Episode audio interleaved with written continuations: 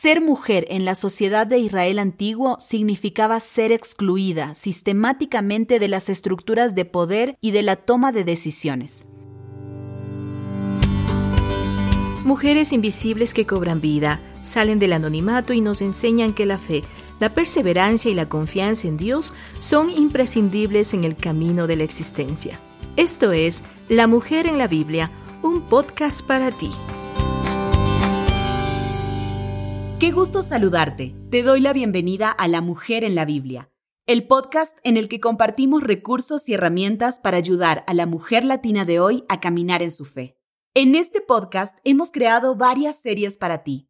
Este episodio es parte de la serie Tenemos que hablar, en la que abordamos temas de actualidad desde una perspectiva bíblica y profesional. Hoy hablaremos de nacer y ser mujer en el mundo bíblico. La vida de las mujeres y los hombres está marcada por ciclos, denominados ciclos vitales que se inician con el nacimiento para dar lugar a la infancia, la adolescencia, la madurez y por fin la vejez. Estos ciclos o fases de la vida no son vividos en las mismas condiciones por mujeres y varones. Muchos de los roles sociales son asignados según se haya nacido varón o mujer. Desde esta designación de roles masculino o femenino se construye un tejido de relaciones sociales. Los vínculos familiares, detalles personales, costumbres culturales, prácticas religiosas, relaciones laborales y relaciones personales marcan de forma diferenciada la vida de varones y mujeres. En los tiempos bíblicos también ocurría esto. En la Biblia, por ejemplo, hay muchos pasajes que muestran cuán importante era que las mujeres tuvieran hijos, tanto que el nombre de la mujer se cambiaba por madre de cuando nacía su primogénito. Los hijos varones aseguraban la perpetuidad de la raza y la preservación del patrimonio. Por tal razón, las niñas eran consideradas menos importantes y a una edad convenida debían contraer matrimonio. Ser mujer en la sociedad de Israel antiguo significaba ser excluida sistemáticamente de las estructuras de poder y de la toma de decisiones. En la mayoría de los casos no podían decidir sobre sus propias vidas. De alguna manera las mujeres eran consideradas como eternas niñas. En el tiempo del exilio, ser mujer era más complicado todavía. Su condición de género les impedía participar en el culto y además su testimonio no tenía valor ante los tribunales.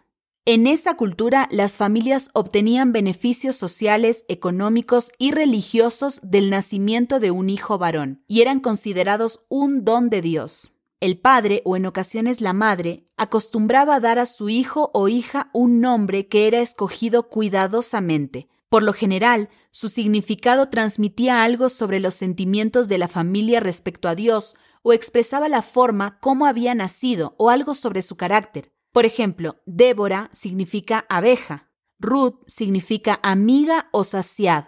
Algunos textos como Génesis capítulo 29 y capítulo 30 muestran esta costumbre.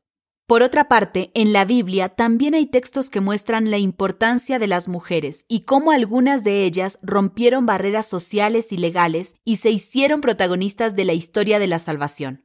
Por ejemplo, en el tiempo de los jueces y los reyes, las mujeres no podían tener bienes propios.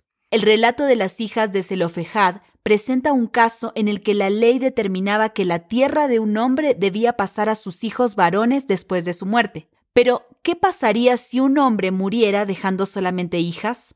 La ley no contemplaba esta posibilidad. Números capítulo 27, del versículo 1 al 11, cuenta el diálogo entre las cinco hermanas y Moisés, cuando ellas reclamaron una herencia entre el pueblo. Las tierras les fueron otorgadas, y la memoria del pueblo conserva los nombres de estas mujeres. Un ejemplo de presencia inesperada de mujeres se encuentra en la genealogía del Evangelio de Mateo, en el capítulo 1. En la cultura patriarcal, las genealogías se dan por la línea paterna y a las mujeres se las nombra muy rara vez. Sin embargo, en la genealogía de Jesús, Mateo ofrece no solo los nombres de reyes y otros personajes masculinos importantes, sino también los de cinco mujeres. Todas ellas tuvieron historias muy particulares, también fueron protagonistas de la defensa de la vida.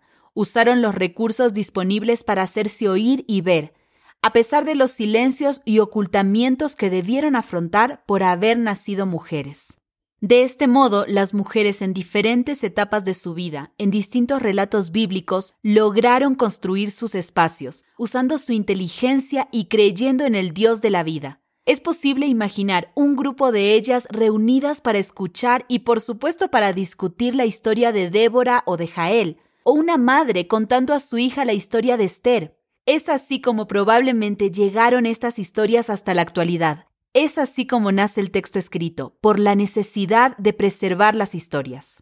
Aunque a veces escondidas en medio de un texto con perspectiva y lenguaje masculino, el interés no era informar sobre la cotidianidad de las mujeres en su tiempo, sino decir cómo actuaba Dios con su pueblo y cómo ellas estaban presentes en esta acción de Dios. La reflexión que acabas de escuchar la encuentras en La mujer en la Biblia una nueva Biblia con recursos y herramientas para ayudar a la mujer latina de hoy a caminar en su fe. Tenemos más recursos para ti. Visita nuestro sitio web vivelabiblia.com. Será un gusto encontrarnos en el próximo episodio de La Mujer en la Biblia, un podcast creado para ti. La Mujer en la Biblia es una producción de Sociedades Bíblicas Unidas.